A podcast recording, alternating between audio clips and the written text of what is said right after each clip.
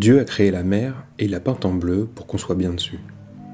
Et je suis là, en paix, les traves pointées vers l'Orient, alors que j'aurais pu me trouver cap au nord, avec un drame au fond de moi. Le temps est beau, le sillage se déroule doucement.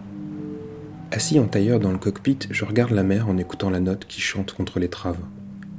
je vois une petite mouette posée sur mon genou. Je n'ose pas bouger. Je n'ose pas respirer tant j'ai peur qu'elle s'envole et ne revienne plus. Elle est toute blanche, presque transparente, avec des yeux noirs très grands et un bec très fin. Je ne l'avais pas vue venir. Je n'avais pas perçu le battement plus rapide de ses ailes lorsqu'elle s'est posée. Mon corps est nu sous le soleil, pourtant je ne la sens pas sur la peau nue de mon genou. Elle ne pèse aucun poids perceptible. Lentement, j'approche la main. Elle me regarde en se lissant les plumes. J'approche encore la main, elle cesse de lisser ses plumes et me regarde sans crainte et ses yeux semblent me parler. J'approche encore un peu la main et je commence à lui caresser doucement le dos, tout doucement comme ça. Alors elle me parle, et je comprends à ce moment-là que ce n'est pas un miracle mais une chose tout à fait naturelle. Et elle me raconte l'histoire du beau voilier chargé d'êtres humains, des centaines de millions d'êtres humains. Au départ, il s'agissait d'un long voyage d'exploration. Ces hommes voulaient savoir d'où ils venaient, où ils allaient. Mais ils ont complètement oublié pourquoi ils sont sur ce bateau. Alors peu à peu, ils ont engraissé, ils sont devenus des passagers existants. La vie de la mer et du bateau ne les intéresse plus.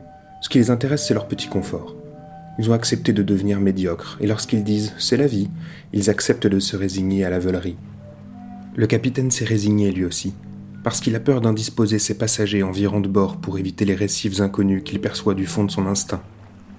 La visibilité baisse, le vent augmente, le beau voilier continue au même cap. Le capitaine espère qu'un miracle se produira pour calmer la mer et permettre de virer de bord sans déranger personne. Le soleil est monté jusqu'à la méridienne.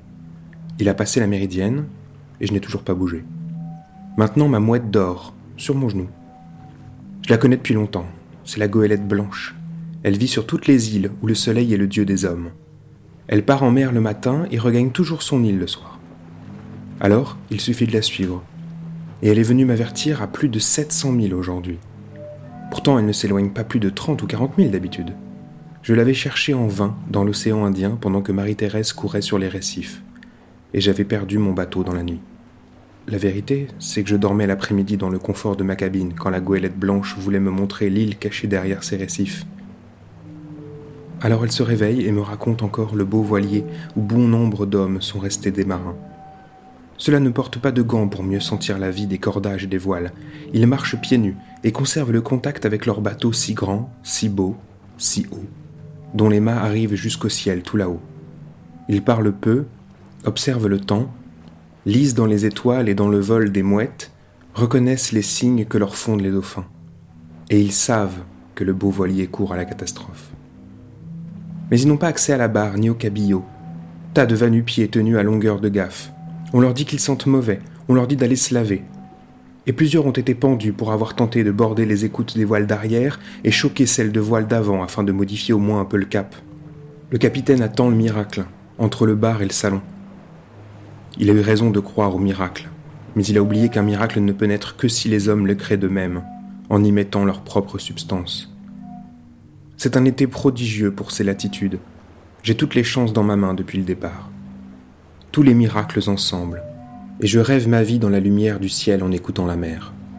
Cela fait des mois et des mois que je rêve ma vie, pourtant je la vis vraiment.